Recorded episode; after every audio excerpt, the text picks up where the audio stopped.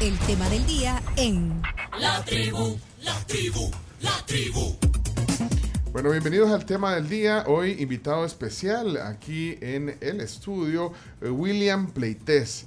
Eh, William es, eh, bueno, reconocido por su trabajo eh, económico, social, eh, ha sido funcionario del PNUD, representante del PNUD aquí en El Salvador, también ha participado como eh, jefe del, de Fomilenio 2, ¿verdad? Eh, no voy a decir los cargos así porque vamos a pasar varios días.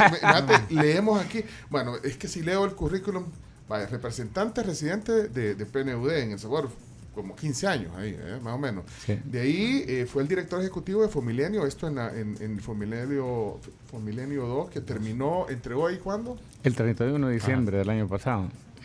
Me acuerdo, salía siempre en los audios, William. Sí, es máster en, en, eh, crecimiento económico y licenciado en economía de la UCA. Así es. Aunque los títulos están con Z, el apellido. y bueno, y actualmente es consultor de organismos, de organismos internacionales. Y la semana pasada ha presentado un libro que ya me lo... ¿y ¿Dónde? ¿Qué me hicieron el libro? ¡Ay, aquí lo tengo! aquí está el libro. Así no se puede. lo estoy mostrando. eh, y, y- y la verdad que en este contexto eh, quisimos invitarlo. Agradecemos que haya venido. Siempre eh, aprecio la buena disposición que ha tenido con este espacio. A la En- orden en- siempre. En, en todas las etapas. En todas las todas. etapas. Y bueno, se llama La economía salvadoreña después de la independencia. ¿Por qué estamos como estamos? Así es el nombre del, del Nos va a libro. contar. ¿Por qué William. estamos como estamos? Sí. Pero bienvenido al programa, gracias. No, muchas gracias a ustedes. Siempre, eh, bueno, es interesante conversar de estos temas. Ahora, eh, bueno, es un documento bien completo. De hecho, estábamos eh, hablando que este libro podría ser incluso material en el pensum estudiantil, conocer desde una perspectiva bien interesante, con datos, con fundamento, con historia, conocer cómo ha venido desarrollándose nuestra economía. Creo que ese es un poquito el tema eh, que, en el fondo lleva este, este documento, William. Sí, exactamente. O sea, quizá contarles que el origen de este libro, en efecto yo trabajé 15 años en el programa de las Naciones Unidas para el Desarrollo y entre otras actividades era el coordinador de una publicación que se hacía cada dos años, que era el Informe sobre Desarrollo Humano del Salvador. Ahí, en algunos de esos informes, comenzamos a hacer una aproximación sobre el comportamiento histórico de la economía, sobre los modelos económicos que se han aplicado. Eh, y cuando salí de, de- de- del PNUD, entonces me quedó como esa espinita, así, esa inquietud de elaborar un libro mucho más completo que ojalá pudiera servir de texto para Pues sí. estudiantes de secundaria, de, de bachillerato, de la universidad, que diera cuenta no solamente de cómo se habían comportado los principales indicadores económicos y sociales, sino que también cuáles eran como las estrategias y las políticas que se habían adoptado en diferentes momentos, ¿verdad? Y quiénes habían sido como las, eh, los principales protagonistas.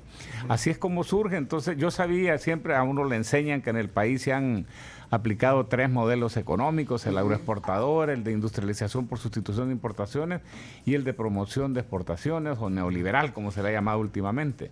Yo, sin embargo, agregué dos periodos, ¿verdad? La economía de guerra, porque la- du- durante la guerra, la verdad que la conducción de la economía y los resultados también tuvieron una lógica distinta y un comportamiento distinto. Y también separé de la conducción de la economía el periodo de 1989 a 2004, del, del transcurrido de 2004 a 2019. Sobre todo desde eh, las administraciones de SACA, eh, Funes Sánchez Serén, que es el que yo le denomino de las digresiones populistas, ¿verdad? Porque si bien se continúa con el modelo neoliberal, hay un cambio importante, pues, sobre todo que se habla mucho de darle mayor preeminencia a lo que se le denomina una política social, pero no una política social fundamentada en el fortalecimiento, la expansión de las capacidades de las personas, sino que fundamentalmente se trata de una política social, llamémosle así, de eh, atención a la pobreza y no de combate a la pobreza, que son dos cosas completamente distintas. Bueno, aquí ya retomamos algunas cosas interesantes. Primero que el libro, y después vamos a hacerles examen, niñas. ¿Qué vamos a. Vamos a hablar de la, de la economía salvadoreña. No, dos cosas interesantes me, me llama la atención. Primero, eh, cómo obviamente también la historia tiene que, que- que ver, eh, pues sí, se plasma la histórica, lo histórico eh, en toda esta cronología, digamos, eh, uno, y lo, lo, otro es esas, lo otro que me llama la atención es esas categorías que agrega, porque entonces, vaya, estamos acostumbrados a eso, tres momentos de la economía, decía. El agro el, el, el agroexportador. Ese de qué año entonces cómo podría vamos a ir en orden primero, el, ¿En, en, qué, de, qué año, el, qué año? modelo agroexportador llamémosle así es, es un modelo heredado de, de, de la colonia donde mm. los países centroamericanos y el Salvador en particular eh, basaba su economía predominantemente en la exportación de añil principalmente y por supuesto también en la producción de granos básicos de subsistencia. Y el café tuvo una etapa ahí. Eh, entonces, es, así se hereda. Lo que pasa es que eh, después entra el periodo de la independencia y entre 1821 y 1845 uh -huh. los países centroamericanos casi que consumen todas sus energías en querer construir la Federación de las Provincias Unidas de Centroamérica. Y eh, eso les lleva a una diversidad de conflictos, ¿verdad? Uh -huh. eh, en donde los que más participan son Guatemala y El Salvador, en tercer lugar Honduras, y el que menos participa en esos conflictos es Costa Rica. Uh -huh. Entonces, eh, El Salvador participó en más de 40 batallas, ¿verdad? Entre 1821 y 1842, Costa Rica solamente en dos. Uh -huh. Y entonces, a pesar que Costa Rica arranca como el país menos desarrollado, de los cinco centroamericanos que se independizaron, ya a la altura de 1840, 1850, ya mostraba mejores indicadores. Ya sacó ventaja ahí. Ya había sacado ventaja porque los otros se habían despilfarrado sus recursos en prácticamente eh, eh, eh, en guerras, ¿verdad? Y, y, y, habían generado como mucha destrucción, inclusive las plantaciones de añil eran a veces objeto de destrucción, ¿verdad?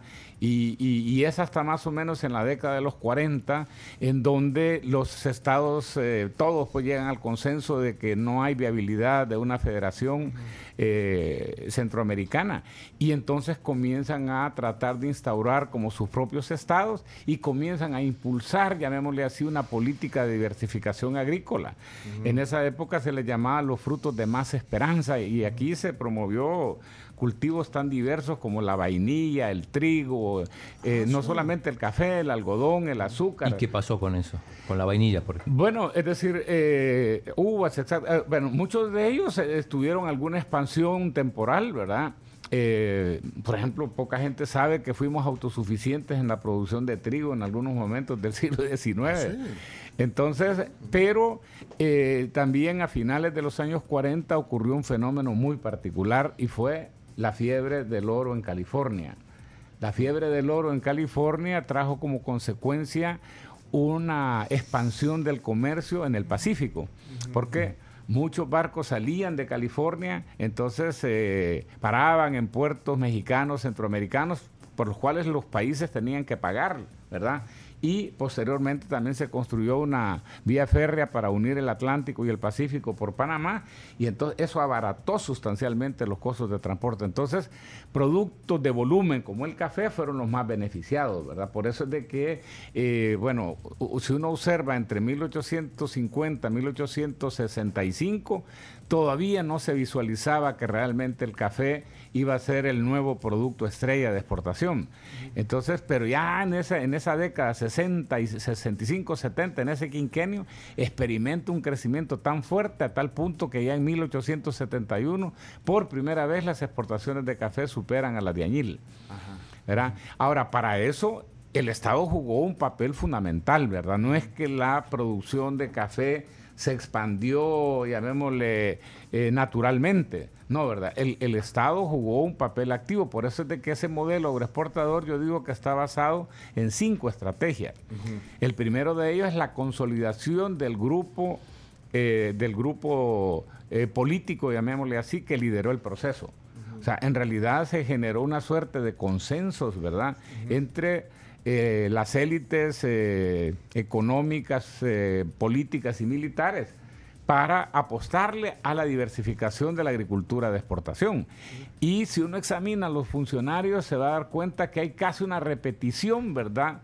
O, una rotación de cargos entre muchos de ellos para tratar de asegurar que haya continuidad en las políticas. Ok, eh, bueno, este es un resumen, de, digamos, de del modelo agroexportador. Yo le preguntaba, ¿cuándo habrá finalizado, digamos, ese, Ese, modelo? ese finalizó exactamente, se considera como el año de finalización el golpe de Estado del 48, ¿verdad? Con, eh, cuando llega Óscar Osorio al gobierno. Entonces es en 1948, o sea, es un modelo que dura más de 100 años. ¿verdad? Eso es lo que quería ver. Pero primero eso, la duración que tuvo ese modelo agroexportador en nuestro país, económico, digamos. Y lo otro es el café, porque el café, bueno, usted dice, bueno, todo lo, lo- lo- digamos, lo, lo- lo que antes había pasado, pero en el café eh, se vio, digamos, una oportunidad de hacer riqueza, aunque pues, se cita... No, y de hecho generó riqueza, generó mucha riqueza. Aunque, digamos, Lo- era lo- una élite también. ¿verdad? Exactamente. Era una élite. Bueno, la élite que estaba generando riqueza, ¿verdad? Y, Y- y- pero eso se, se, se traspolaba a, a- a generar bienestar, digamos. Eso era producto, me parece. va, y aquí uno ve, por ejemplo, cómo Costa Rica, siguiendo el mismo modelo, generaba resultados socioeconómicos diferentes. ¿Cuál era la, la- la- la- en, qué, en qué se eh, fundamentaban esas diferencias? Bueno, en primer lugar, era un periodo donde la mano de obra en El Salvador era escasa. O sea, que ese es un tema así de casi que la gente se cree que es inimaginable, que siempre qué? hemos sido sobrepoblados. Era escasa por dos razones. ¿verdad? En primer lugar, porque eh, el 40% aproximadamente de las tierras del país eran tierras de uso común. Entonces, las personas tenían en los diferentes pueblos lugares donde cultivar sus propios eh, eh, bienes, ¿verdad? Eh, para sostenerse. Entonces, mucha gente prefería trabajar por su propia cuenta que irle a trabajar, por ejemplo, a un hacendado. Entonces, eh, también eran épocas también en- con, con tasas de mortalidad muy elevadas. O sea, la esperanza de vida, la esperanza de vida de la población a lo largo del siglo XIX fue de menos de 30 años, ¿verdad? Entonces eso hacía que el, que el crecimiento poblacional fuera realmente las tasas de crecimiento muy, eh, eh, muy, bajas. Pero entonces, usted- solo quiero entender eso. el- eh, eso no se decantaba hacia lo social, económico, digamos, la, la eh, riqueza que producía va- el café. Vaya, por ejemplo, por ejemplo, en, en el caso de Costa Rica, que era un país más grande, ¿verdad? Y donde la escasez todavía de mano de obra era mayor, ahí más bien se promovió mucho la pequeña y mediana explotación de café donde eran como las mismos, los mismos eh, trabajadores los que eran los propietarios, por ejemplo, de, de la- de la- de- de las explotaciones. Y fue el, el país que introdujo primero el café en Centroamérica ya como cultivo comercial. Entonces, en El Salvador no, ¿verdad? en El Salvador prácticamente como se vio que había escasez de mano de obra, una de las estrategias impulsadas fue la abolición de las tierras de uso común. Se promulgaron en 1881 la ley de abolición de tierras comunales y en 1882 la ley de abolición de ejidos. Claro, cuando uno examinaba toda la justificación que había alrededor de estas leyes, era que como consecuencia de la abolición, ya se iban a dejar de producir granos de baja rentabilidad, ¿verdad? Y que solo generaban pobreza y que iba a haber más trabajo y mejor remunerado para la población y que inclusive pues se ofrecía no solamente prosperidad, sino que hasta felicidad. Ahora, eh, sin embargo, la política salarial que se mantuvo a lo largo del siglo XIX y hasta las primeras dos décadas del siglo XX es que el salario se mantuvo intacto. Dos reales por jornada. O sea, dos reales eran 25 centavos de peso. No había inflación, además. Bueno, habían, habían, habían periodos inflacionarios, ¿verdad? O sea, sí, sí había, y eso era parte como a veces de las crisis sociales que se generaban, porque vaya, si de repente los precios internacionales del café o se, se subían, eso hacía como una inyección de liquidez eh, y eso a veces generaba que eh, los precios de otros bienes subieran y no necesariamente los salarios. Ese solo es, estamos en el modelo Sí, de sí. agroexportador. Ahorita Es lo que queremos hacer, entender un poquito. Llegamos al 48, entonces. Uy, uy, se fue aquí algo, perdón. Mire, pero dos, dos- dos preguntas que surgen. Eh, bueno, hubiera sido mejor que nos conquistaran los ingleses que los españoles. Hablaríamos inglés a la perfección. no va- necesitaríamos visa. No, digo, fíjate, Eh, estoy eh, pensando eh, por, por todo lo que eh, dijo. eh, es un debate, ¿verdad? Porque la verdad es de que la, la- la colonia inglesa se fundamentó casi que en el aniquilamiento de las, de las razas nativas. O sea, Ah, pues sí, tampoco era ganga, pero Sí. pues sí, pero Hoy podríamos ser Australia o Belice. pues sí. Bueno, un- uno lo puede ver en ese... Sí. Entonces, prácticamente los grupos nativos quedaron eh, re- relegados a reserva, ¿verdad? Sí, o Entonces, sea que tampoco era- bueno, pero, pero al final éramos, fuimos conquistados, alguien nos tenía que conquistar. Bueno, así es la historia también. Así es. Pero mire, y la otra cosa estaba pensando cuando esa confederación que se, que, que se generaba, eh, bueno, no funcionó, dice. Al final se dieron cuenta, entonces cada quien se fue por su... Cada quien por su lado. Y, y eso yo no hubiera sido positivo. Bueno, al final nunca se ha logrado consolidar Sí, eh, vaya, a la eh, región eh, eh, ¿La República de. Centroamérica o qué? qué sería? No, pues, pues, todo- esto, si antes había la ODECA, la ODECA, ¿no? ahora es el Es que es pues, curioso, ¿no? pero en sí. realidad cuando uno examina los documentos originales de la Declaración de Independencia, la verdad que había una visión eh, de un Estado liberal muy al estilo de las políticas que estaban impulsando en Inglaterra o en Estados Unidos. Eh, lo que pasa es que en efecto comenzaron a aparecer intereses particulares, ¿verdad? De personas que sentían que eh, se beneficiaban de tener repúblicas divididas. Hay que, no hay que olvidar que después de la independencia de 1821 también México intentó anexar a los países centroamericanos como parte de su territorio. Y hubo batallas, El Salvador fue probablemente el país donde hubo más resistencia a la anexión a México y hubo inclusive una misión a los Estados Unidos para solicitar la adhesión de El Salvador como parte del Estado Federado de Estados Unidos. Ah, lo comentamos una vez eso. Mm. Pero entonces, eh, eh, Entonces, entonces al final de cuentas, eh, yo diría que es un tema que siempre ha estado presente y sobre todo, pero lo que pasa es que ha predominado mucho lo que algunos le llaman la integración de Guayavera. ¿Cuál la, es esa? la integración de Guayavera es que los presidentes se reúnen, ¿verdad? Predominantemente en, lugares turísticos así.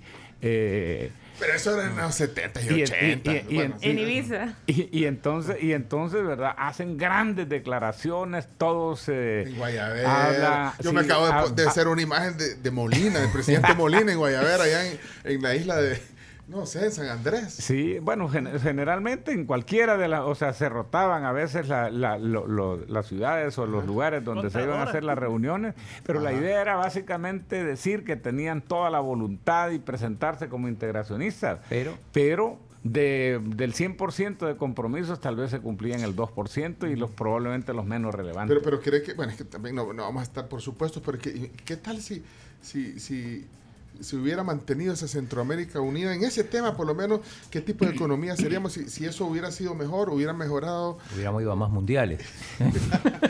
No, pero de integraciones, o sea, pues, siempre Costa Rica, usted lo dice, siempre Costa Rica jala por su lado. No, pero, va- pero, pero yo sí creo, ¿verdad?, que eh, el no haber logrado una integración sólida sí ha sido costoso para Centroamérica. Y yo digo que inclusive hasta para Costa Rica y Nicaragua y Panamá, Panamá, que son como los dos, los dos países que de alguna manera Se fueron por su lado. más es... No, pero ahí hay un elemento, ¿verdad? Es también eh, el aprovechamiento de la ventaja competitiva natural más importante que tiene Centroamérica después de la laboriosidad de su gente, que es la posición geográfica privilegiada para ser un centro productivo y logístico de importancia mundial. O sea, en realidad a Guatemala, El Salvador, eh, le hace falta una mayor integración territorial, por ejemplo, con Panamá. Esa es una ventaja que la, que la sacó temprano también Costa Rica, cuando, cuando Estados Unidos construye a principios del siglo pasado el canal de Panamá, también a Costa Rica se le abaten fuertemente los costos de transporte. Nosotros deberíamos de ser una región donde deberían de haber, por ejemplo, eh, líneas férreas de transporte de personas y transporte de carga desde Guatemala hasta Panamá y carreteras. en- Bueno, vamos a empezar por el tren del Pacífico.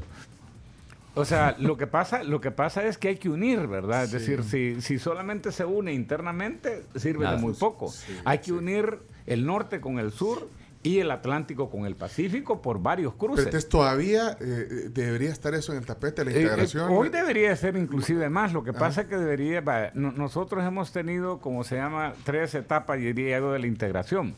La primera es esa, después de la independencia, donde básicamente se, quería- se veía más como un fenómeno de tipo político. ¿verdad? Todavía no había una estrategia económica detrás. Quizá el periodo más eh, favorable para la integración centroamericana y que men- mayores réditos ha generado es el que se generó entre entre 1950 y 1970, y, ¿verdad? Que es cuando se crea el, el Tratado General de Integración Económica Centroamericana y en donde eh, el modelo de industrialización de sustitución de importaciones tuvo como uno de sus, de sus soportes principales la protección arancelaria y la creación del mercado común centroamericano. Entonces, cuando crece enormemente el comercio ¿Qué intrarregional. año? ¿Qué año? ¿Qué año? Eh, básicamente entre mil- 1950 y Ajá, 1970 es la época de oro. Acordemos Ajá. que la, la guerra con Honduras le genera problemas, ¿verdad? Ya Sí. al, al proceso de integración regional. Y si bien continúa en la década de los 70, ¿verdad? Eh, la verdad pues que había perdido ya cierto dinamismo y se cae completamente con el estallido del conflicto armado. Esa es la segunda etapa, digamos. Esa es la segunda etapa, ¿verdad? La industrialización. Eh, la, eh, eh, la- la- la integración como una de las estrategias de soporte del modelo de industrialización por sustitución Bueno, de importaciones. es que vu- vuelvo a lo que estábamos al principio, bueno, que ya nos, digamos, eh, segmentó los diversos modelos económicos Ajá. que usted dice que había agregado dos, pero entonces ese es el segundo, digamos, luego del agroexportador Exportador, está el, modelo eh, industrial. industri- de- ujú. ¿Ese eh, en qué etapa? ¿En qué etapa? El otro 100 años, Eh, digamos. eh, y esos este- fueron este- 30 años, ¿verdad? Básicamente 1949 a 1979. al golpe de Estado. inicia digamos. Sí. inicia con un golpe y termina con un golpe. Ajá, lo industrial, y ahí fue, digamos, eso. Ese eh, es el periodo donde los indicadores socioeconómicos muestran una mejora, eh, ma- o- un, un- un- un mejor desempeño, unos un- mayores progresos, diría yo. Podemos decir que la me- el mejor El Salvador de todos los tiempos fue en esa etapa. Vaya, yo diría que en, en- en la parte socioeconómica. Yo- Sí, y- que estamos hablando sí, sí, sí. desde el punto de vista O sea, socioeconómico, aunque lo político no se puede desligar. claro. Ahora, en realidad, bueno, si uno ve, por ejemplo, qué pasó con la esperanza de vida, con las tasas de escolaridad promedio, con las tasas de mortalidad, la tasa de mortalidad infantil, la tasa de crecimiento económico, si uno examina qué pasó también con la generación de empleo, si uno examina también eh, toda una diversidad de medidas de protección social que se adoptaron en la época, la incorporación de la, de la política de salario mínimo, eh, entonces, eh, ¿qué pasó, por ejemplo, con el comportamiento de la deuda? ¿Qué pasó con incluso la tasa de homicidios? Uno ve que es el periodo donde más progresos experimentó el país. Sin embargo, tuvo dos problemas fundamentales y dos factores externos que afectaron tremendamente la continuidad del modelo.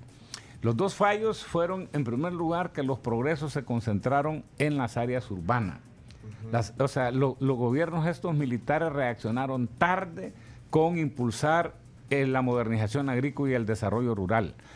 Acuérdense que es hasta ya más o menos ahí por los años 60, 70 que se comienza a hablar de reforma agraria, de los proyectos del instituto, ¿cómo se llama? De transformación agraria y todo eso. Lo de vivienda también, se ¿verdad? hace el primer estudio de zonificación rural, ¿verdad? Y entonces, eh, eh, de, de de- de- perdón, de, de- de moderni- de modernización agrícola. Entonces, eh, el gasto público agropecuario llega a representar hasta el 14% del gasto público total. Se crea el Banco de Fomento Agropecuario, bueno, se fue, se, el CENTA se moderniza enormemente, bueno, un montón de, iniciativas que se adoptaron. Pero en realidad el agro, eh, la población rural ya mostraba niveles de pobreza sustancialmente mayores que en las áreas urbanas y no es casual pues que los movimientos insurgentes prácticamente hayan, hayan se hayan movilizado rápido a las áreas rurales que encontraban un caldo de cultivo precisamente para poder hacer eh, la revolución que anda. Y, esa, convulsión social, digamos, no, entonces no supieron los gobiernos Ese- ahí lidiar ese, con eh, ese eh, tema. ese- ese fue un fallo. El otro fallo es, que, es el que yo digo, ¿verdad? Que a veces es no saber administrar los éxitos.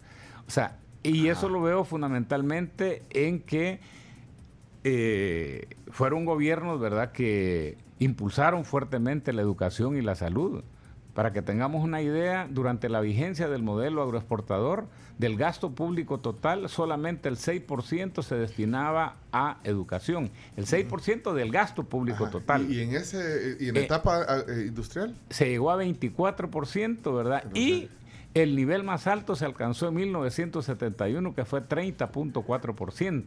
Mira, o sea, estábamos hablando casi de la tercera parte del, del gasto público total destinado a educación. aquí viendo el libro de, de- de William Playtest, eh, aquí estoy viendo ese capítulo eh, habla de la creación del polo de desarrollo industrial en esa etapa y lo pango Exacto. Soyapango. Ahí cita algunas de las empresas que operaron entre el 50 y el 80. Estoy en la página ¿Cuál, cuál? 213. Pues, decía alguna. Vaya, las que nacieron en ese tiempo, eh, Diana, Productos Alimenticios Diana, eh, National Instruments Corporation, eh, Tabacalera Salvadoreña, Laboratorios López, López Davison, la planta de torrefac- torrefacción de café, Muebles Prado, Embotelladora Salvadoreña, Adoc, Lido, Plastimet, eh, eh, Conelca, Bifrío, Molsa, estoy citando algunas aquí, bueno, estas son de, la- de algunas de las empresas que en esa época industrial vinieron a, a- a- a- a marcar diferencia, digamos. Acordémonos que era una época en donde inclusive pues se hablaba de que El Salvador se podría convertir en el pequeño Japón de Centroamérica porque era de los que más progreso industrial estaba experimentando. Wow, tanto así. Es que eso era una etapa, Uy, bueno, qué- aquí vinieron, yo no sé si esta National Instruments es la misma Texas Instruments, ¿o Sí, era? Texas Instruments, sí, ¿Se sí. hacían las calculadoras aquí? Aquí hacían un montón de chips y todo, bueno, es que es- en ese tiempo po- poner una planta, eso tenía una gran dimensión. No, y, eh, y a estas alturas, ¿verdad? Si, si, si ese polo se hubiera seguido creciendo, seguramente que seríamos una... se- Una se- potencia. Un Sí, una, clúster una de- potencia, una- un clúster de exportación, de industria de exportación. Japón de Centroamérica, ese no lo había escuchado. No lo había escuchado. ese. Suiza de Centroamérica, Suiza sí los he escuchado. Singapur, no, pero Suiza de. Centroamérica es Costa Rica, no le quité Es ese cierto. título. No, pero así se, así se soñaba, o sea, bueno, no, así no, se veía. Así es. Y, y ese era el primer fallo, ¿va? o sea, la, la marginación de la, del área rural. Pero decía, esto de no hacerse cargo de los éxitos es, si a la gente se le educa más, ¿verdad? Y sobre todo en un contexto en donde están habiendo eh, elecciones recurrentes, ¿verdad? Pues la gente cree que uno va a participar a las elecciones para elegir a quien uno, a quien uno prefiera. Pero ese periodo también se caracterizó por un deterioro del respeto a los derechos civiles y políticos. Pues sí. ¿verdad? Y entonces eso, sobre todo en los, a finales de los años set- eh, eh, 60, ya se comenzaba a observar. Bueno, 1972 fue como muy, muy eh, elocuente el fraude, ¿verdad? Que, Con que la uno, hubo la uno. eh, contra la 1 y en el 77, bueno, entonces, eh, y, pero también hubo dos, dos elementos externos, que a, menudo, a menudo se olvidan. Y probablemente por eso es que se hacen interpretaciones hasta un poco injustas, digo yo. Eh, bueno, el primero es que estábamos en un periodo de una altísima tasa de crecimiento demográfico. O sea, los años 60 y los años 70 eran años de tasas de crecimiento demográfico de aproximadamente 3.5% por año. Aquí, Entonces, eh, datos locales. datos locales, es- o sea, tení- estábamos en un periodo de explosión ¿Y poblacional. cómo afecta eso? Negativamente, digo. Claro, porque lo que pasa es que hay mayor demanda de, de empleos y entonces hay que... pa- Pero entonces que las familias de los 60 y 70 que tenían cuatro hijos, Eh, tres- no, 3.5. No, no, no, no. Esa era la tasa de crecimiento. Las familias Ah. tenían eh, eh, generalmente 7, 8, 10 hijos. No, pero eso en los tiempos de, de mi papá. Bueno, es que... bueno, Pero, o sea, ya, no- ya nosotros, yo, yo nací en los 60. Eh, Bueno, 60, 70, por eso digo. ¿Qué- qué eh, teníamos ese, ese- ese- ese, eh, o sea, familias más o menos de esos tamaños. Eran los, Bueno. periodos, era- eran los periodos como de mayor. Bueno, a- acordémonos que no- la tasa de crecimiento demográfico, no, eh, perdón, las tasas de natalidad eh, están relacionadas también, en este caso, por ejemplo, con. Eh, bueno, con el tamaño de las familias y con el hecho de que todavía teníamos un predominio de población rural, aproximadamente el 60% de la población era rural. Pero lo que quiero decir es de que, pero hubo otro elemento adicional, fue la guerra con Honduras. Bueno, la guerra con natalidad. Honduras hizo que ingresaran así con, con- en, en- en un lapso de dos años aproximadamente más de 130 mil personas que sería como un impacto similar a que de repente, por ejemplo, deportaran a los tepecianos en El Ajá. Salvador. ¿Cuánto sería? Pero ese es, eh, es un elemento externo, pero también interno, porque, o sea, O sea, es Eh, eh, externo desde la perspectiva Ajá. de que no, no se generó internamente, sino que Ajá. fue producto de un mal manejo de una diferencia con un país vecino. Y donde era en esa época el principal destinatario de la población migrante salvadoreña. Entonces, O sea, y el impacto había fue- mucho más en Honduras que lo que había en Estados Entonces- Unidos. pero entonces el impacto es, tan grande entonces. el enorme. Bueno, políticamente es tan grande, ¿verdad? Que Sánchez Hernández pasa de ser probablemente el presidente de más popularidad después de finalizado el conflicto a que su partido pierda las elecciones dos años después. Bueno, lo que estamos haciendo para los que acaban de encender el, el radio o están conectados a la tribu.fm es conversando con William Pleites, es economista y hoy nos está presentando un resumen de, de- de este documento, de este libro que se llama La economía salvadoreña después de la independencia. Porque estamos con, como estamos, ya vamos a, a llegar al a ese capítulo, porque estamos como estamos. Pero bueno, estamos haciendo una pequeña cronología de, de- bueno, una cronología. El libro de verdad está sumamente interesante. No necesita ser, digamos, un hay un interesado en el tema ¿verdad? académico, económico, para, para, para apreciar este contenido. ¿verdad, William? Exactamente. Bueno, ¿verdad? eso, eso, fue como, llamémosle, uno de los propósitos también, ¿verdad? Que fuera de, eh, de, de fácil comprensión. Sí. Habrá algunas cositas así que probablemente habré abusado de, de- De de- de- técnico. de la jerga técnica, ¿verdad? Sí, Pero no, en pero hasta un general- glosario nos puso. Fíjate que eh, nos puso un glosario, perdón que lo interrumpa, pero es que nos puso un glosario de siglas y acrónimos que lleva el libro. para que- Este podemos hacer un examen qué significan todas estas siglas, todo, Bueno. todo esto- A ver, algunas. sí. todos estos acrónimos. ¿Dónde se puede comprar? Perdón. Ah, Preguntan acá, ¿dónde se puede comprar? No, bueno, el libro, el libro eh, no se vende, ¿verdad? Es un libro que ha sido como llegamos a un acuerdo con el Ministerio de Educación de que yo no iba a yo iba a renunciar a los derechos de autor con la condición de que se regalara a todos los profesores de bachillerato, pero además se puede bajar, ¿verdad? Libremente. bajar. Está en la página web de, de, de- en- Flaxo y en la página web del Ministerio de Educación Ah, y en de la. Universidad Tecnológica. Mire, ahí Ahí en, la- en la transmisión estamos mostrando la portada. Entonces, está. está. el PDF disponible. Exactamente, o sea, no- o sea es que- un bien público. O sea que si es bestseller no va a ganar ni una regalía. Nada, nada, nada. Pues, mira, ahí está el libro, ahí lo estamos mostrando en el Facebook para No, que como decía, el, el propósito principal es que la gente La conozca, difusión. ¿verdad? Que conozca. O, O sea, sea- yo, yo como decía, eh, la, la principal novedad que creo que tiene este libro es que tiene, como digo, una recolección y sistematización de información estadística, pero también información bibliográfica, ¿verdad? Eh, única para los 200 años, ¿verdad? Ok. Entonces, y, y en efecto, escrito de una manera que sea como lo más eh, accesible posible para todas las personas interesadas en conocer la historia del país desde el ángulo socioeconómico. Ya te voy a hablar después del, del- de las siglas y de los Ya lo estoy bajando el libro, ¿eh? Ah, ya lo estás bajando. Sí. Qué rápido este chino, pero bueno. Ahí bueno. también lo pueden encontrar en la cuenta de Twitter de la tribu, ya lo pusimos. Ah, ya lo Para pusimos. que lo quiera, o sea, por si lo quieren Vaya. descargar. No, y es para entender y conocer la historia económica de nuestro país. Eh, luego, bueno, eh, estoy viendo por los capítulos, de ahí viene la economía de guerra, que es la que incluye, ¿verdad? Porque no- normalmente nos hubiéramos pasado al modelo neo- neuro- neoliberal que decía, pero entonces la economía de guerra, entonces ahí es lo posterior, lo que pasa, eh, lo, que, lo que surge después de lo que usted decía, William, de que no se pudo, pudo administrar todo lo bien que estaba pasando, entonces socialmente de ahí se generó pues, una olla de presión que, bueno, nos llevó a una guerra, eh, bueno, una situación desde los 70, digamos, hasta el 92 que se firman los acuerdos de paz. Eh, ahí, ahí pone ese periodo de, de economía de guerra. Ese es ¿Dónde lo básica- básicamente 1980, 1990. Por Ese, ahí, ah, ¿no? ese- Sí. ese- ese- ese es básicamente lo que concentra lo, yo- yo- la parte más intensa del conflicto armado. Y aquí básicamente hay como cuatro estrategias, ¿verdad?, que se siguen. La primera son las denominadas reformas estructurales que constituyeron o que, que consistieron en la reforma agraria, la estatización de la banca y la estatización, la estatización del comercio exterior de café y azúcar. Pero la reforma agraria fue una medida, digamos, eh, que surgió un poquito antes del inicio de la guerra. Es que esto ya, fu- ya No, fue, no, no, no. fue- fue después del golpe de Estado. del Sí, 70. bueno, la, la reforma agraria inicia en 1980. ¿eh? Entonces, Ah. justamente, eh, muchos las consideraban como la medida, una medida más bien de carácter contrainsurgente, ¿verdad? Que el propósito principal era debilitar a, las, eh, a los grupos eh, eh, insurgentes. Pero también era como decir, tratar de, remen- de, O sea, remen- de remendar un poquito el problema o sea, que, que se había generado con el anterior modelo. Por eso el capítulo inclusive incluye toda una discusión de eh, todo el debate que hubo alrededor de la reforma agraria desde finales de los años 60. ¿Cómo ¿verdad? podría catalogar esa reforma? Pongámonos, ¿era una medida qué? Eh, Porque esa la tomaron eh, ya los gobiernos, las juntas revolucionarias. ¿verdad? Exactamente. Ahí había de todo un poco. ¿eh? O sea, ¿Cómo, y- cómo podría catalogar? ¿Fue una medida que...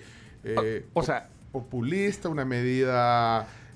Predominantemente va, contrainsurgente. O sea, el propósito principal, o sea, indiscutiblemente que era como eh, atender por un lado, ¿verdad? atender eh, una vieja demanda que había en la población rural salvadoreña y sobre todo quizá eh, en algunos casos eh, yo diría como alimentada por ese sentimiento que había de, de- de- de la población de origen indígena con relación a la abolición de los ejidos y las tierras comunales.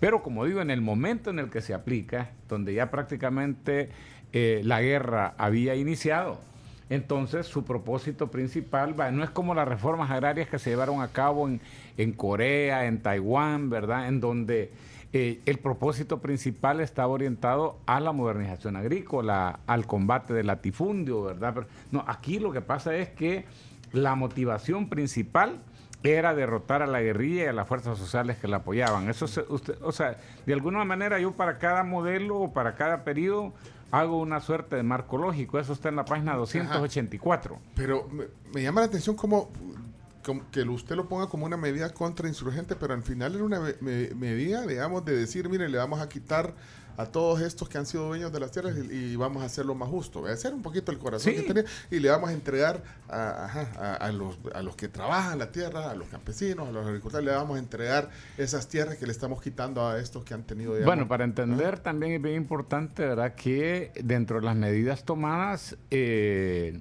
bueno, al principio se había diseñado que iba a haber dos etapas, ¿verdad? La fase 1, que era la expropiación de todas las propiedades eh, superiores a 500 hectáreas. Y la fase 2 que iba a eh, incluir a las propiedades superiores a 100 hectáreas o a 150, dependiendo la calidad de los suelos. Eh, sorpresivamente la fase 2 fue, eh, llamémosle, eliminada y en sustitución se implementó lo que le llamaban una fase 3 que le llamaban la tierra para el que la trabaja. Y entonces cuando, eh, y ahí era básicamente poderle expropiar a las personas que arrendaban tierras a campesinos. En esta, eh, sobre todo en esta, eh, eh, en, en las justificaciones que uno encuentra bibliográficamente sobre, sobre esta fase 3, uno ahí encuentra que definitivamente el propósito principal era la contrainsurgencia. Ah, bueno, ahí O sea, lo identifica, pero para mí... es Eh, eh, ver- entonces, o sea, no, lo- no lo- es que no era justo, no fuera justo, ¿verdad? O sea, no que fuera necesario. No, el tema es que en el momento, es un momento en donde Ah. prácticamente es bien difícil apostarle a la modernización del agro porque había conflicto armado. O sea, era un periodo en donde incluso las finanzas del Estado también estaban en su peor momento porque otra de las características fue la militarización del presupuesto. ¿verdad? El- en esa el- etapa. ajá, y el otro elemento fue también que eh, la fuerte asistencia eh, económica y financiera de los Estados Unidos. Estados, algunos le llaman a eso la, eh, el Salvador Option, así, ¿verdad? La opción El Salvador, porque eh, el apoyo de Estados Unidos fue tan fuerte en ese periodo que se dice pues que su, en términos económicos, fue la mayor intervención posterior a, a Vietnam y anterior a, Afga- a Afganistán. Así de fuerte. Así de fuerte. Aquí estamos hablando de, algunos hablan de entre 4 y 6 mil millones de dólares, lo que le costó precisamente el apoyo de los Estados Unidos a El Salvador, no solamente en ayuda económica, sino que también en ayuda militar. William, por lo que nos está contando, eh, eh, entonces quiero, quiero hacer esta pregunta. Si es que la, reforma agraria, digamos, era una buena idea, pero fue mal ejecutada porque los propósitos se fueron, digamos, con lo que usted está diciendo, que concluye que fue una medida contrainsurgente, entonces quizás la reforma, es que la reforma, bueno, no, no- no está mal, la reforma, redistribuir y todo, pero al final, eh, ¿cree que, que fue una medida atinada que, o, o no, o no funcionó? eh, como debería de haber sido, digamos, el carácter de una reforma. Va, yo agraria. diría, va, yo diría que el problema fundamental fue precisamente el momento en el que se impulsó. Pues sí, estamos en guerra. O sea, sí, o sea, no es lo mismo impulsar una medida de esta naturaleza. O sea, en un ambiente, llamémoslo de relativa tranquilidad y en el que adicionalmente hayan recursos suficientes para respaldar un proceso de modernización de la agricultura, que cuando se está haciendo ya en medio de un conflicto armado, ya cuando la crisis ha, eh, ha- alcanzado, bueno, niveles tan altos, pues que hay una guerra de por medio.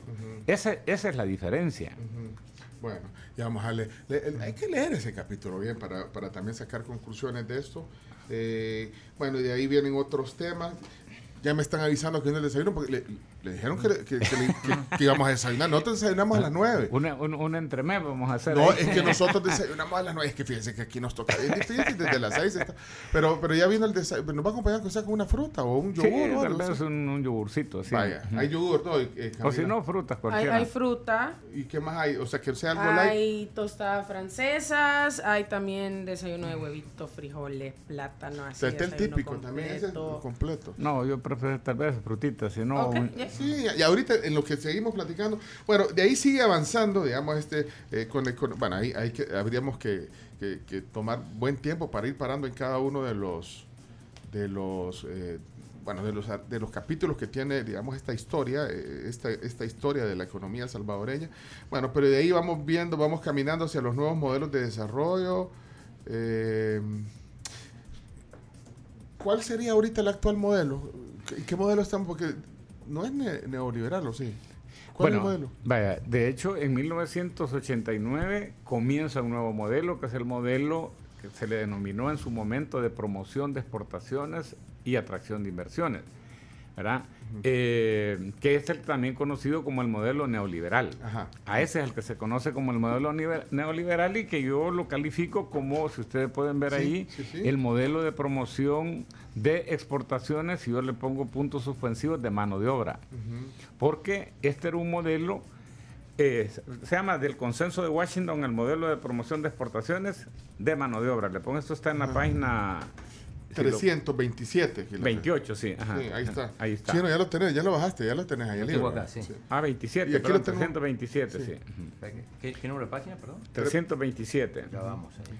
Va, entonces, eh, este era un modelo que eh, partía de, en primer lugar, la premisa que ellos decían, miren, el modelo de industrialización por sustitución de exportaciones está agotado.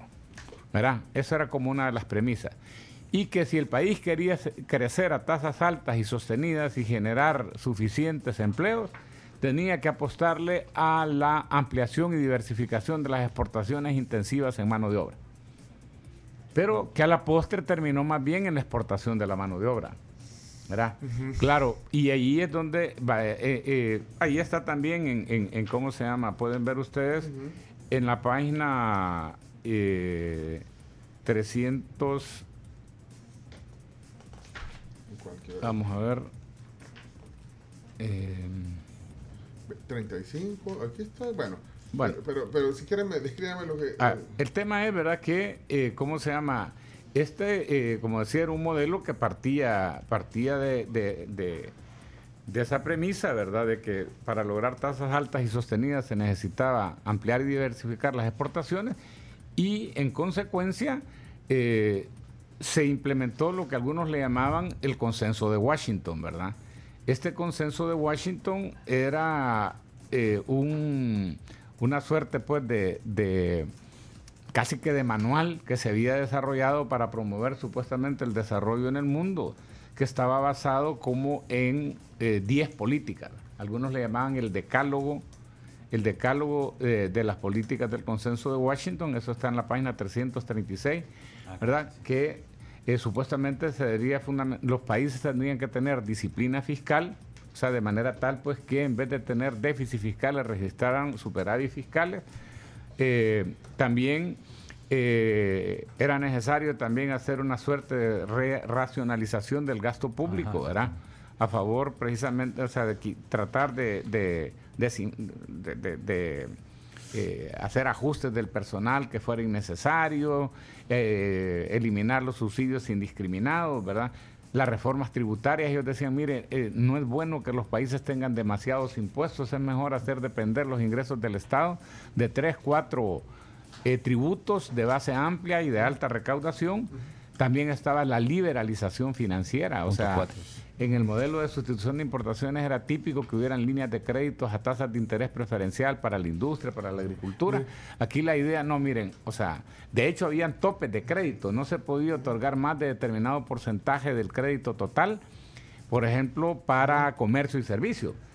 Aquí se dejó libremente, pues, en función de la oferta y la demanda. Mire, alguna cosa que me, per- perdón que lo interrumpa, eh, William, pero me llama la atención que en este capítulo usted eh, eh, cita, de hecho, cómo se construye eh, FUSADES, eh, que, que se integró por, por más de 100 empresarios, eh, profesionales, y de ahí, eh, o sea, yo, porque yo le iba a preguntar que quiénes eran los impulsores de ese modelo, y realmente parte de FUSADES, es más, usted cita ahí en el, en el, en el libro que fue tan exitosa la estrategia de, de que los miembros fundadores de, de los miembros fundadores de FUSADES salieron dos presidentes de la República. Exactamente. O sea que ese modelo era impulsado, digamos, por, por esta...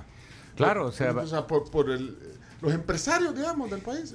O sea, como digo, primero, ¿verdad? Fue un modelo que comenzó a, a- a desarrollarse teóricamente eh, alrededor del pensamiento de este profesor de la Escuela de Chicago, Milton Friedman, ¿verdad? Y que a América Latina la trajo, lo trajo Arnold Harberger, que, eh, con los famosos Chicago Boys, ¿verdad?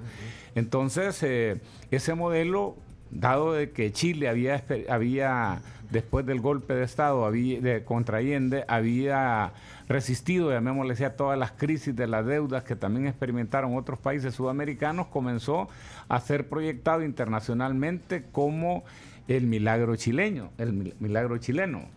Eh, claro, es decir, Entonces, de- entonces los, los Chicago Boys aquí eran los de entonces.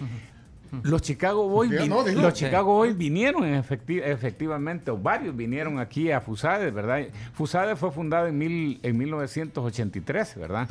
Y ya en 1985 saca un primer librito que era como el manual del nuevo modelo que se llama Alineamientos para un nuevo modelo económico en El Salvador, así se llamaba el librito que se sacó, donde de alguna manera estaban esbozadas ya las diferentes políticas, pero sin duda el núcleo central era eh, FUSADES, ¿verdad? Donde uno podría ver los, los miembros fundadores, en efecto, ahí habían principalmente empresarios, Economistas. profesionales, ¿verdad? Y así, a- a- académicos, ¿verdad?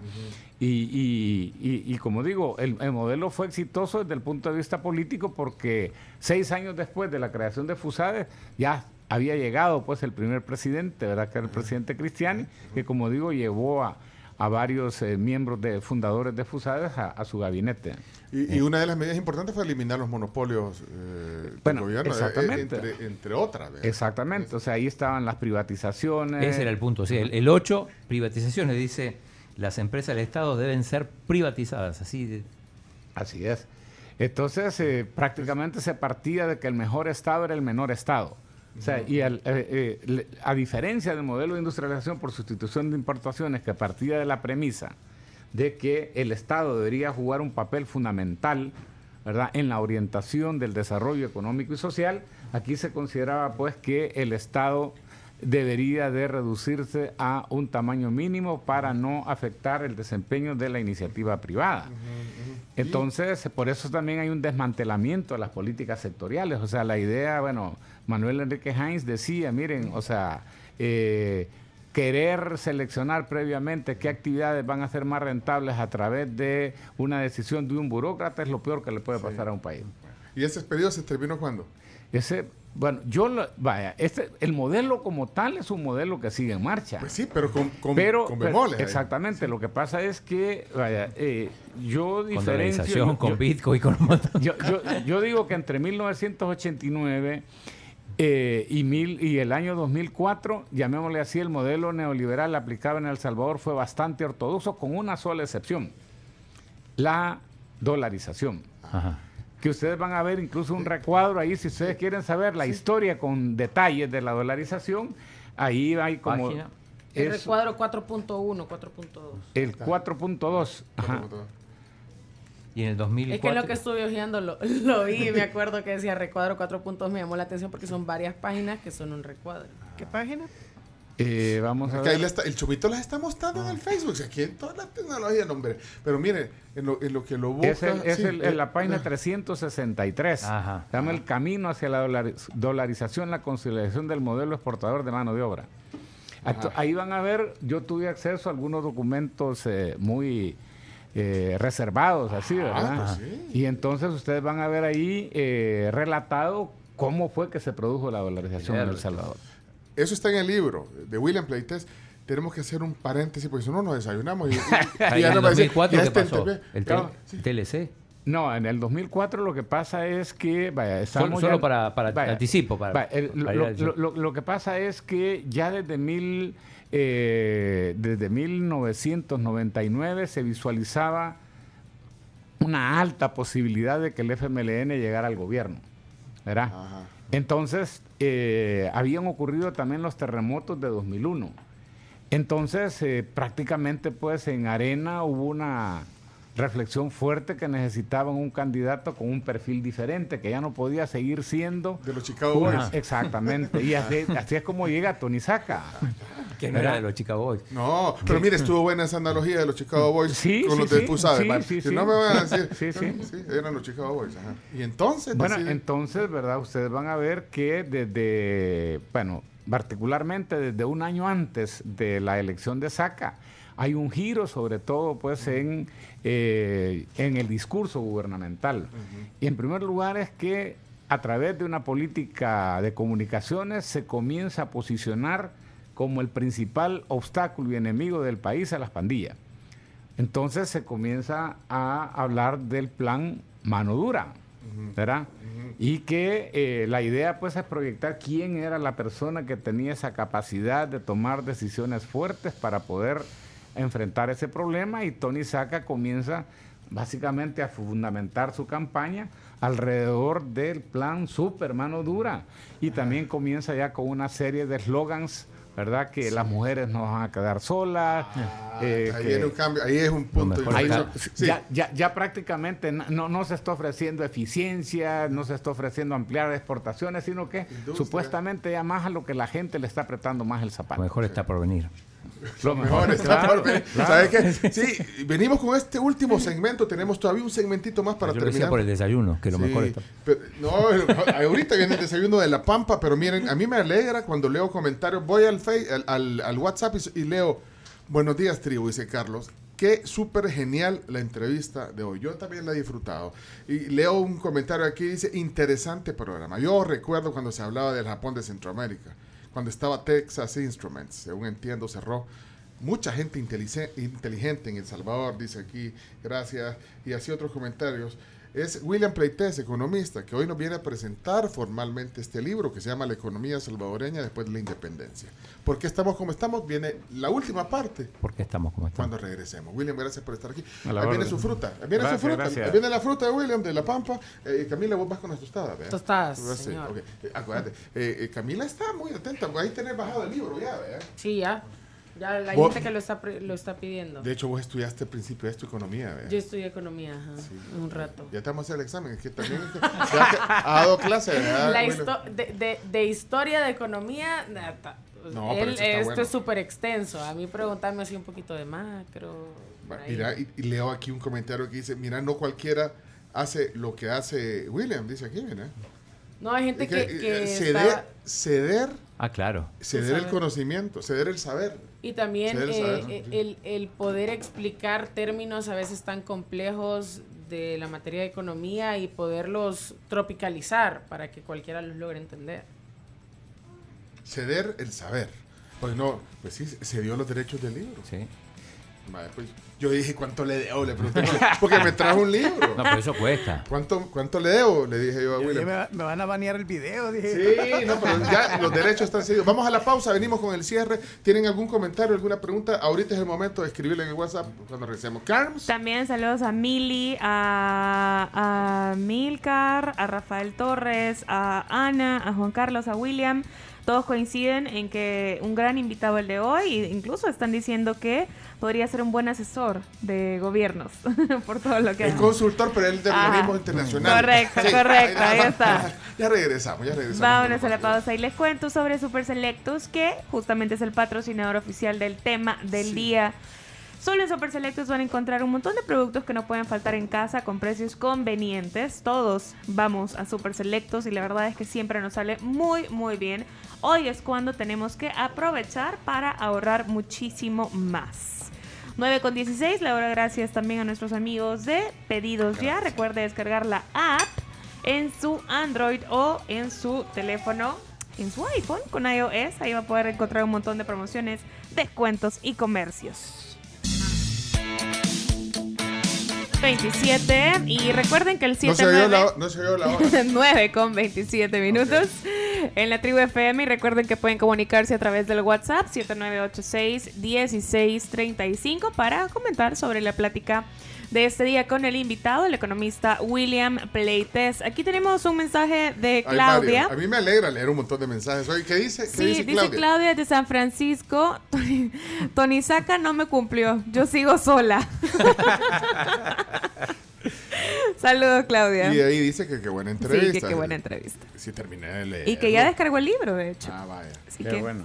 Gracias. Eh, William Pleites con S. Sí, para los Pleites que... con- De hecho, estábamos hablando fuera del aire que es Pleites, en realidad. Ala. Miren, espérate, miren, antes de terminar la plática, yo no, no quiero dejar de poner algunos mensajes. Mario Romero, buenos días, Mario. Hola, buenos días, tribu. Eh, Espérame, vamos a ver que no tiene audífono. Excelente la historia en la parte económica, social y política de nuestro país, relatada ahí por nuestro amigo William Pleites. Sería bueno, miren, para el Club de la Lectura, eh, que subieran el, este libro, ¿verdad? Para que sea el primero en que podamos leerlo. No sé qué les parece la sugerencia, Pencho. Me Así parece. que gracias por la entrevista y, y gracias por toda esa recopilar toda esa información y transmitirla a el pueblo salvadoreño. Gracias. Gracias. eh, bueno, gracias en nombre de, de- William. Hola, Edith. Buenos días. Algunos mensajes que nos quedan aquí. Hola, Will, Buenos días nuevamente, Pencho y Tibu.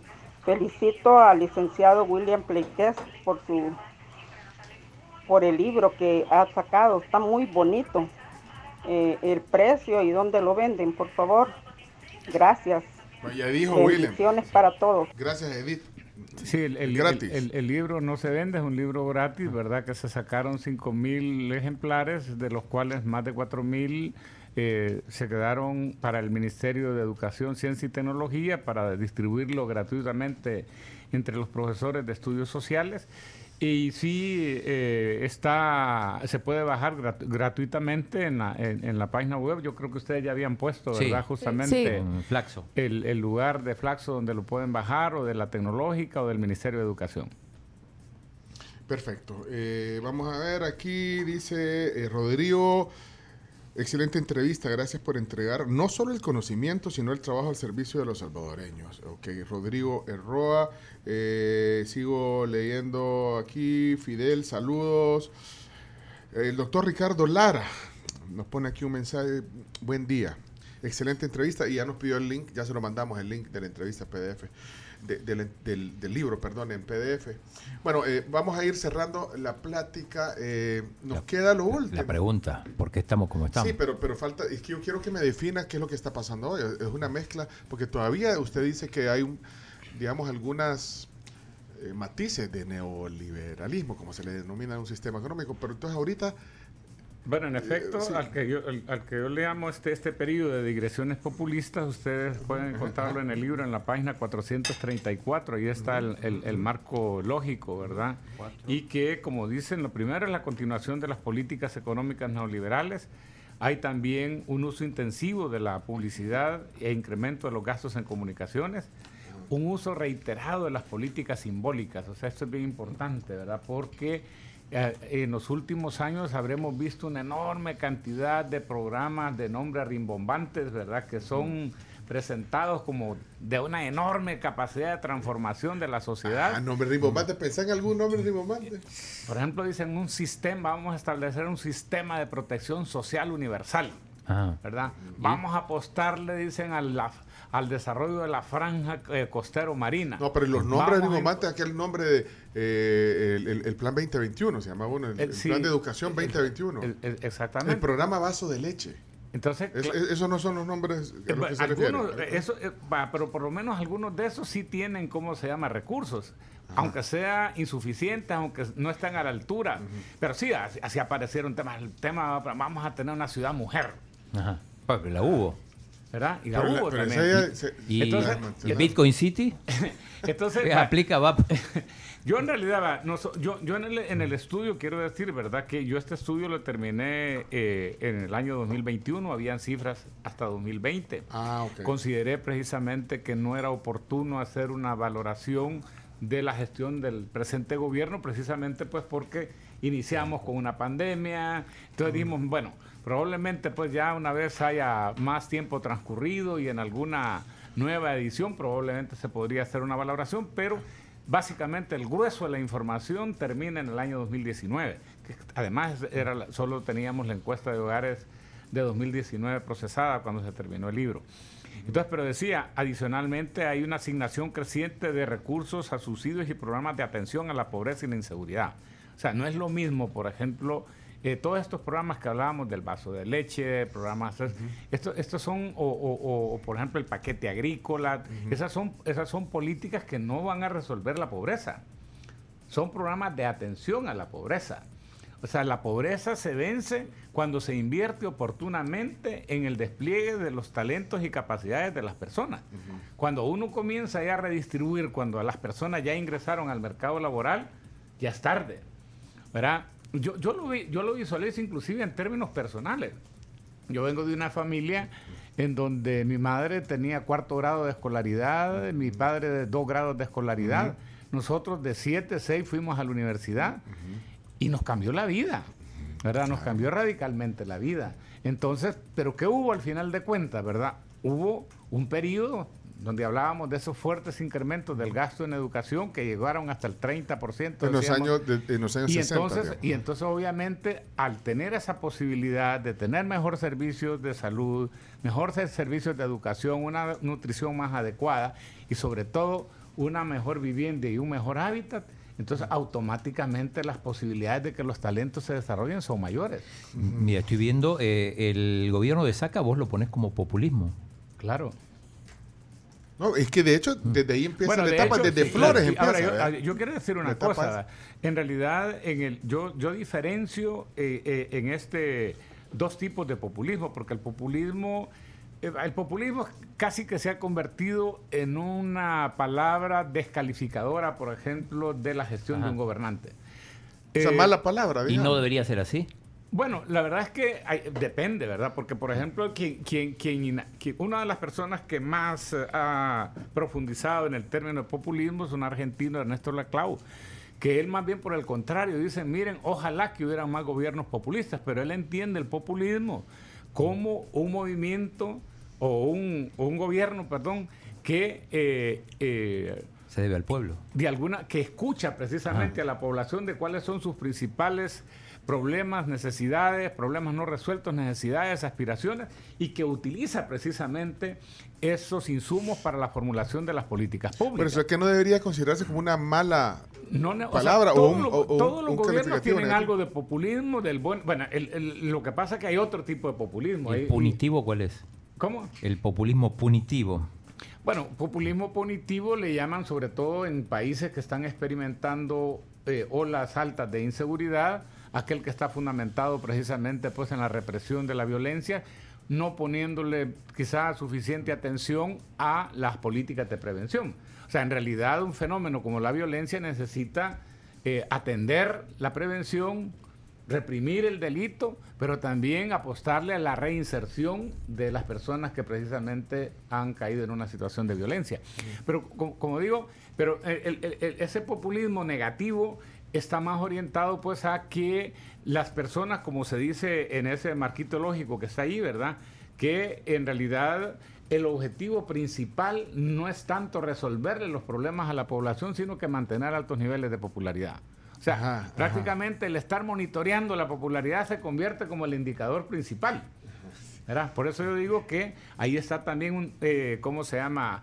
Eh, un aumento de los salarios mínimos eh, superiores a la inflación, que eso pues ha sido, er, era una deuda fuerte en El Salvador, pero también un aumento de la carga tributaria y de la deuda pública. Son gobiernos que tienden a ser bastante dilapidadores también, ¿verdad? Entonces, el país, como decíamos, que en el modelo de sustitución de importaciones, eh, perdón, de promoción de exportaciones, se decía que debería de apostarle a un superávit fiscal, sobre todo cuando se tiene una cantidad importante de remesas que se reciben, resulta pues que cobra más impuestos, pero no para fortalecer el desarrollo económico y social, sino que fundamentalmente para poder financiar estos programas de atención a la pobreza. Bueno, eh, aquí hemos hecho, veamos, una sinopsis de, de este documento, este libro, realmente interesante. Yo pues me alegro cuando leo los comentarios, como decía, que la gente aprecia este tipo de, pláticas y por supuesto apreciará este tipo de, lectura, también de documento, historia, eh, conocimiento. Y al final, eh, porque estamos como estamos, que una respuesta que nos la vamos a dar nosotros mismos, luego de leer todo el libro. ¿Por qué estamos como estamos? Bueno, aquí es, pues sí, es, un, es un trayecto, es una cronología de nuestra historia Bueno, económica. la, la- la verdad que yo diría que la respuesta a, a- a esa pregunta, por, por supuesto, algo se extiende a lo largo de los primeros cinco capítulos, pero se trata de hacer una suerte de síntesis en el capítulo 6.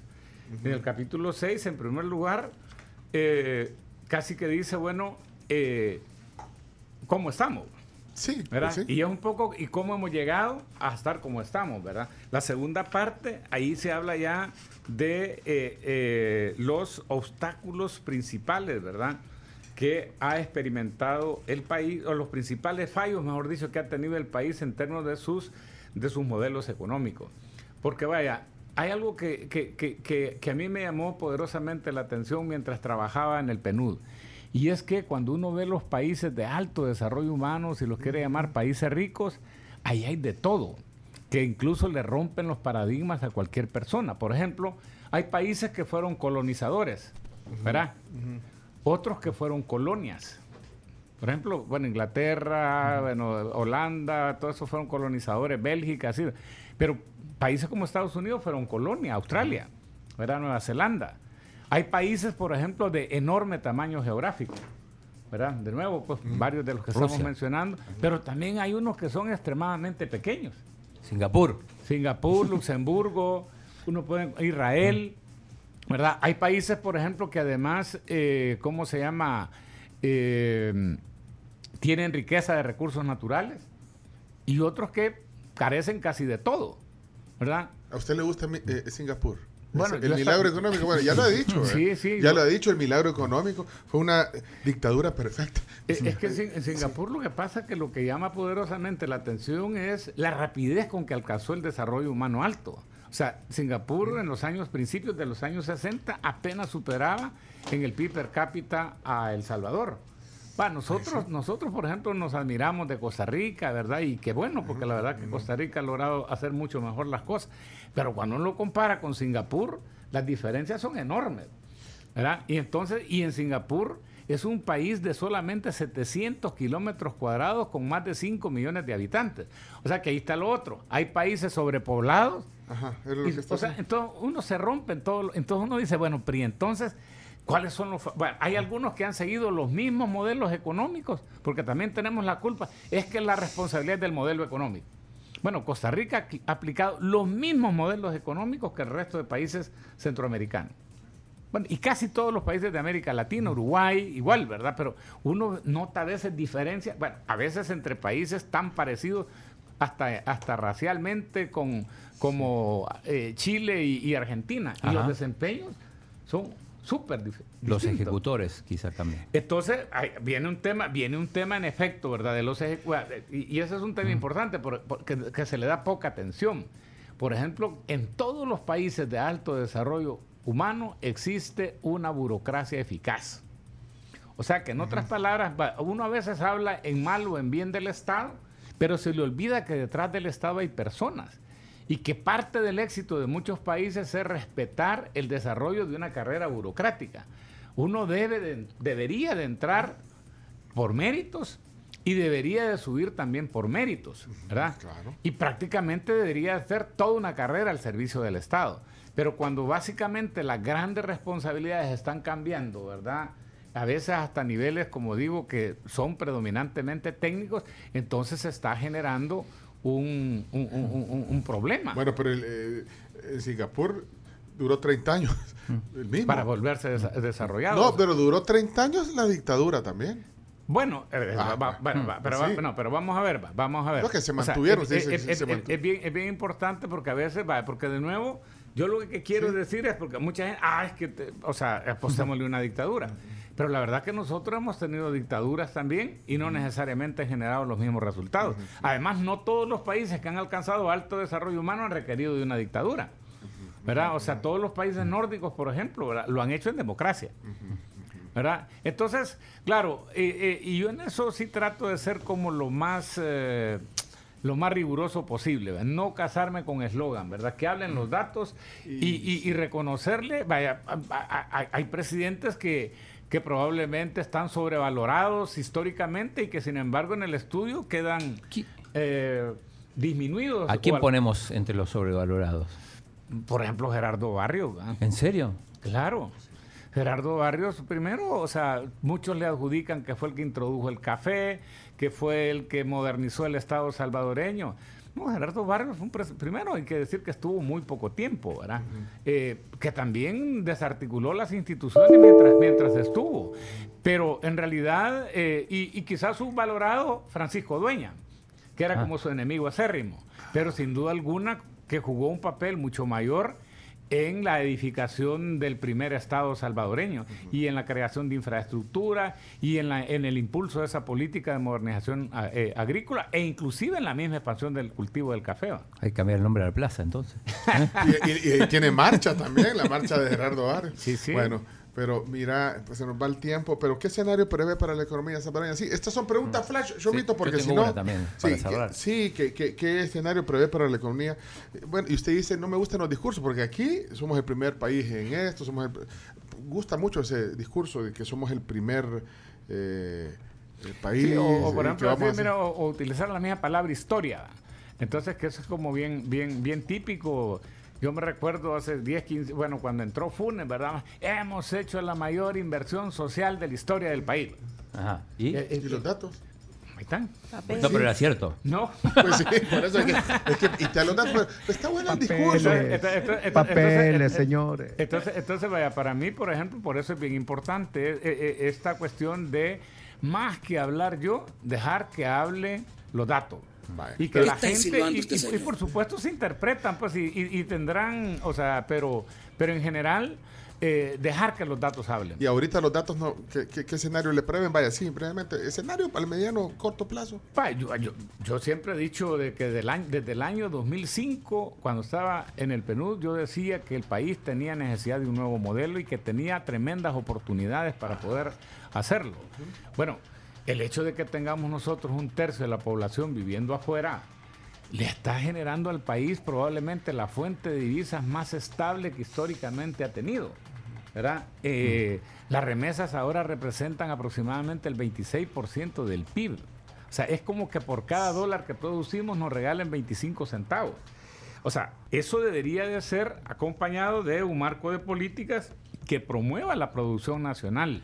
Pero lo que pasa es que el modelo neoliberal nos ha llevado a que en vez de lo que pro, promoví, fíjese, va, lo importante de, de- de la evaluación va, o, de, o de la recopilación de evidencia. El modelo decía que te- buscábamos lograr tasas altas y sostenidas basadas en la ampliación y diversificación de exportaciones intensivas en mano de obra. Pues resulta que en los últimos, o sea, desde, desde el 89 para acá, las exportaciones han crecido, han crecido mucho menos que las importaciones. O sea, las, las exportaciones representan casi la mitad de las importaciones. Entonces, eh, y obviamente lo que estamos exportando predominantemente es gente. Y eso tiene un costo elevadísimo a nivel social. Trae remesas por un lado, pero también desestructura la familia. Yo les digo, miren, que haya 37 de cada 100 personas menores de 18 años que vivan sin su padre, sin su madre o sin ambos, y que 27 se consideran abandonadas por al menos una de ellas, es una tragedia. Bueno, eh, eh, ese capítulo necesita un programa aparte. Eh, ¿Tenés una pregunta, Flash? Sí. ¿Qué, opina del Bitcoin? Y señor, esos son los lentes bitcoineros, pues el- esos no son lentes de playa, esos son lentes bitcoin. Bitcoin Y- y la- Conference. sí. Bitcoin, eh, pero digamos, aquí tiene que ser muy, muy... Sí o sea, fue, no, sí, fue acertado, o sea, técnicamente, pues, acertado, desacertado, implementar el Bitcoin como moneda local, que se debe hacer, sí, brevemente. Vaya, yo, honestamente creo que el Bitcoin eh, es, hay que reconocer que es una moneda, que es un activo financiero, pero que no fue creado para ser moneda. ¿verdad? No es el propósito que, eh, que sea utilizado como moneda. ¿verdad? Porque justamente eh, eh, las monedas tienen que tener determinadas características que generalmente no corresponden a un activo que se utilice predominantemente pues para invertir o pa- para especular. Entonces. Tema para otro, no, pues entonces no, no, o sea, eh, Sí, o sea, yo, yo Tema como para digo, otro no, yo- yo, programa, yo pero- como digo, vaya, en realidad, vaya, también hay que decir una cosa, ¿verdad? Vaya, porque por ejemplo, yo creo que con relación al impacto, yo creo que se equivocaron los promotores, pero también los críticos. Porque la verdad es de que, o sea, unos que señalaban que una diversidad de problemas se iban a resolver y otros que decían que iba a ser un completo Mm, fracaso desde el punto va- iba a ser apocalíptico. No, bueno, al final de cuentas, yo por ejemplo era de la opinión que no iba a pasar casi nada. ¿Verdad? Y como efectivamente... Ni para bien ni para mal. no ha pasado casi nada. No ha pasado casi Pues sí, nada. ente- pero me gustó esa frase, yo con esa me quedo. Se equivocaron los promotores y se equivocaron también los detractores. Creo Ah, que Así sí, es. Y, que- y- y- va, y es que hay, aquí pues hay un sí. tema, hay un tema central, ¿verdad? Y es que el desarrollo requiere sacrificio, el desarrollo requiere unidad nacional, el desarrollo requiere eh, ahorro, el desarrollo requiere, es decir, esfuerzo. Entonces, eh, no se logra por atajos. O sea, yo me recuerdo que cuando se vendió la dolarización, bueno, ustedes lo van a ver, si prácticamente mucha gente casi que se creía que de la noche a la mañana el país iba a tener los niveles de ingresos de los Estados Unidos. pero no. Bueno, ahí está. Mira, y la otra que la planteamos en, la- en las noticias era lo del Banco Central, que eh, hay casi un millón de, de dólares en billetes falsos. ¿Quién asume ese, ese costo? ¿El Banco Central? Eh, en tanto no se hayan identificado los responsables, o Ah. sea, pues por supuesto, ¿verdad? Pero, pero no, pero pierde el que o se sea, lo bajaron. o ¿o el- no? sí, puede Al ser. que- al que eh, engañaron, al- pues. al- o, o al que puede ser también, o sea, por ejemplo, si dónde lo encontró el Banco Central, porque si viene de una institución financiera, pues es posible que pueda ser la institución financiera, un banco precisamente el que asuma la pérdida. Bueno, miren, eh, tenemos que cerrar porque ya es bien tarde. Eh, yo solo estaba leyendo aquí muchos comentarios. Me llama la atención este. Dice, ¿saben por qué William Pleites, eh, Pleites cede los derechos de su libro? ¿Por qué? Porque es rico, dice. pero, porque- pero, pero es que la definición de rico, entonces aquí Claro. eh, ¿qué, qué, qué- qué es ser rico? Bueno, ser rico es tener la capacidad de llevar adelante el plan de vida que cada uno consideramos valioso. No es lo mismo que millonario. Pero, sí, pero ¿cómo? ¿Qué te hace más feliz? Ser rico, millonario. Es que parece, ¿no viste lo que Por estás ahí, diciendo? ¿Ah? Bueno, por eso es estar feliz con uno Facundo mismo. Cabral decía, "El rico no es el que más tiene, sino que el, men- el que que menos menos. necesita. Está. Ya está, nos vamos con esa frase. Pero ese traje no, no es de 50 dólares. no, porque trabaja con organismos internacionales. Ese traje. No, sí, tocarle la tela. ¿Y cuántos trajes eso necesitas? Porque no podés repetir todo lo del mismo. No, pero bueno, eh, también es un. Ya, podemos hablar. Otro tema más, mira, de qué es la verdadera felicidad. ¿verdad? Sí, y la, y- o, o la verdadera riqueza. La verdadera riqueza, pues. Así es. Siempre es interesante platicar eh, con No, a la usted, orden. William. Gracias por el tiempo. Felicidades por este documento. A la orden. No es lo So- mismo. solo Sí. una cosa. Sí, tenemos que decir algo Ajá, ahorita ¿qué eh, sobre la gente nos sobre está el pidiendo el link en WhatsApp y lo hemos estado compartiendo. Con Carms revisamos ahorita y está colapsada. Está, la no, página. está colapsada la página. La- Ah, bueno. ¿Dónde está el link? ¿Dónde está el link culpa para nuestra. descargar? Por Por culpa. ¿Y, y- y- y dónde, dónde está ubicado? otra- y- El- y En la Flaxo, En Flaxo, Sí, Flaxo sí. está Ah, y ya, se, y ya se saturó. Ajá, porque cuando, cuando, lo, cuando lo publicamos, o sea, vimos que había una reseña completa del libro. Cuando el y chavo me lo pasó, yo logré entrar. Y dije, ah. Y ahora la gente no solo, puede entrar. Sí, solo no es que el link esté equivocado, ese es el link correcto, solo espérense un ratito más. Ajá. Porque la gente lo está descargando. Hay tráfico. mucho. Ah, bueno. Pero ya, va, ya basta, tengan paciencia. Felicidades de verdad por este documento. eh, la economía salvadoreña después de la independencia. ¿Por qué estamos como estamos? Excelente reseña. ¿Qué les pareció? La reseña, ¿cómo lo Muy cuentan buena. también? No, Bien. muy buena, muy buena. No. Y, es una manera de comprender tantos años, un Sí. progreso que ha tenido distintas etapas y la manera de explicarlo, como yo decía, tropicalizado. O ¿Y- sea, y el un, examen? un- un lenguaje Además, Cha- entendible. Charles Darwin, eh, Carlos Darwin tenía, ¿cómo se llama? Una, una frase que decía, la historia se repite. Ese es el principal error de la historia. O sea, eso como que no para, conoce su historia, comete eso como para de decir. ¿verdad? Que es importante, por eso estar revisando qué aciertos tuvimos, qué desaciertos tuvimos, para efecto de sacar las lecciones Y correspondientes. lo ha hecho bien porque lo, lo- lo ha hecho lo menos técnico posible para que sea, aunque también quienes quieren ver los los cifras, eh, el que quiere ser más acucioso, ahí están también los datos gráficos, e incluso... Las eh, siglas, por las- ejemplo. No, y también las referencias hacia los documentos si quieren entrar más. Y las siglas. Sí. Las siglas de... Que vos promet- prometiste un- Sí, un reto rápido. Vamos a ver quién es el primero que me dice. ¿Qué si Antel. ¿Qué si, eh, Antel? Asociación- Antel, hace- Asociación Nacional de Administración- Telecomunicaciones. Telefonía. Administración Nacional de Tele- Administración Va, de cero, va, va, cero los dos. va, Eh, va, pero cero. estuve cerca, Administración No, es que no es lo cuando mismo. llegué ya no existía Antel. Ahí No, donde ya juega mágico. No, pero todas estas, él pone el- el- las siglas y acrónimos porque las hace referencia en la historia. Le voy a decir otro, a ver si saben. Aquí, cero en esa, ¿verdad? Eh, vamos a ver. eh, CAES.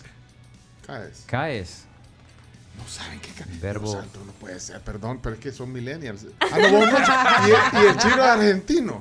No, pero, pero- no, pero CAES todavía existe. Com- compañía, Compañía de alumbrado eléctrico. ¿De? Pero El Salvador. Del Salvador. No, no. San Salvador, De San Salvador, SS. cero, cero, cero. Y dejen de estar googleando. ¿sí? Vaya, espérate, voy a buscar una. Es que, eh, bueno, hay un montón de acrónimos y. y quiero ver. Ah, este es fácil. CEPA, ¿saben qué es CEPA? vea? Ajá, CEPA. Corporación. No. Eh, no, Nel no puede ser. Y ustedes no les enseñaban eso en, en, en, el- en- a mí en sexto. La verdad no. A mí en, La se- verdad a mí en no. sexto La grado. verdad no. Vean, eh, Chomito, vea que en sexto grado nos enseñan todas las siglas. y todas- Comisión No, no. Portuaria. No. Ejecutiva. Ejecutiva. Ejecutiva Producción, portuaria. portuaria y AU. Autónoma. Ay, Autónoma. Ay, Dios mío, no sé. Vaya, ¿qué es Corsaín? ¿Corsaín? No, Corporación ni siquiera sé qué- Ni siquiera de sé de qué. No, no, no. Puede E ser. inversiones. Ah, de inversión.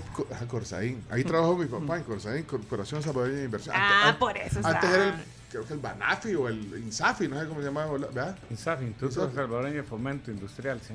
Dios santo. Va. Figape, ¿qué es Figape? No, no, no sé. Figape. No, no, voy, sé no voy a Chomito, no voy a vos- hacer de cuenta ¿y vos que por conozco algo porque vos- no ¿Vos sé. por qué no estás participando, Chomito? Ajá. Con las cámaras. Ah, estás trabajando. Ah, Y esta. Subiendo los podcasts. va. Felabam. Ah, Felabam. es- Está en el glosario Por del libro. supuesto, claro. Ah, Felabán, ese no sé Contestá, qué- pues. No, no sé, Ah, Felabán. ¿ves? ¿Qué es la IBU? ¿La IBU? Es una colonia. Es que, así, es que así le pusieron a la IBU, porque la hizo el. IBU, la El- hizo- porque la hizo el IBU. el Instituto de Vivienda Urbana, ya no existe. ¿ve? Ahora hay un Ministerio de Vivienda, ¿eh? pero el IBU era el que hizo el desarrollo en esos años se- 60, Claro. 70 de la vivienda popular. ¿ve? Ahí La trabajó vivienda. mi tía Chela. Ahí trabaja tu tía. La Tía Felabam.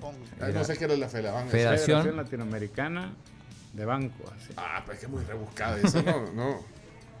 Odeca, vaya, ¿qué es la, la Odeca? Ya no existe. La Odeca. Vaya, está Va, fácil, la ¿eh? Odeca. Ah. No les. La OEA, ¿saben qué? ¿Verdad? Sí. Bien parecida, Sí. parecida a la OEA. ¿eh? Vaya. La Organización de Derechos. De No. De Estado Centroamericano. Bueno, no sé, Ah, no Y sé. saben que la- eh, ahí en Galerías, la casona era la Era sede. la sede de la ¿Para OEA. qué voy a de la mentir? ODECA, sí. Parecía una casa blanca en medio de ahí el Sí, paseo de sí. escalón, ¿verdad? Bonito. Se, veía, se veían los jardines ahí y la, y la gran casona de la Odeca. No de nada sirvió, vea. O sea que el, el- el- No, la Odeca en realidad no sirvió, la Organización de Estados Centroamericanos era. Sí, Organización de Mira, Estado acá, acá hay otra. ¿Eh? El IBM. Que no eran los que hacían las máquinas. No, no, pero IBM con B corta. Ah, Debe ser un índice. no, no, ese es un, es un- un régimen de seguridad social. ¿va? Invalidez, vejez y muerte. Ajá. Mm. Bueno. Y la raza todavía existe, la raza. No, no, no, no. Es que era la refinería. Era la refinería, sí. Ujú. GAT. ¿Eh? ¿el qué? La GAT. El GAT. El GAT. Ah, el GAT. El GAT. Ay, bueno, miren, ahí, ahí los dejamos. Ahí va- Acuerdo vayan a. sobre aranceles aduaneros y comercio. Ah, el GAT. Se Ese puso es la- de moda ese- en el TLC. eh, Sí, exactamente. Este es el anterior a la Organización Mundial de Comercio. Y el Parlacen. No sirve para nada, no sirve para nada. Sí, es cierto, no sirve para nada. ¿verdad? Cenicero en moto, ¿cómo es? Cenicero de moto. Cenicero de motos. Cerramos, gracias William por la plática. orden, Ey, la entrevista completa va a estar en el, en el Facebook, eh, ya ahorita queda, en podcast, en Spotify, TuneIn, Apple Podcast, en Google Podcast Y de verdad, gracias a William Pleites por la plática de hoy. Y si quieren el link del libro, y se los mandamos si no lo tienen todavía. Y si no Y lo pueden- tengan paciencia, Sí, porque, porque está no se- colapsó ahí. colapsó. Pero ya vamos a regresar. Bueno, gracias, William. Qué gusto. Vámonos a la pausa porque aquí la tribu continúa. Todavía tenemos que hacer en este lunes 27 de julio de 2022. Pausa comercial. Oigan, y les tengo que contar algo sobre Claro. Ustedes pueden vivir la nueva televisión y grabar sus series favoritas en la nube con Claro TV, la nueva forma de ver TV. Y también, oigan, hay promoción en CRIF de quesos. Quesos del mes están a 20% de descuento. Disfruta de el queso eh, manchego, el provolone y Mazdam. Esto es en todos los CRIF del país. Thank you.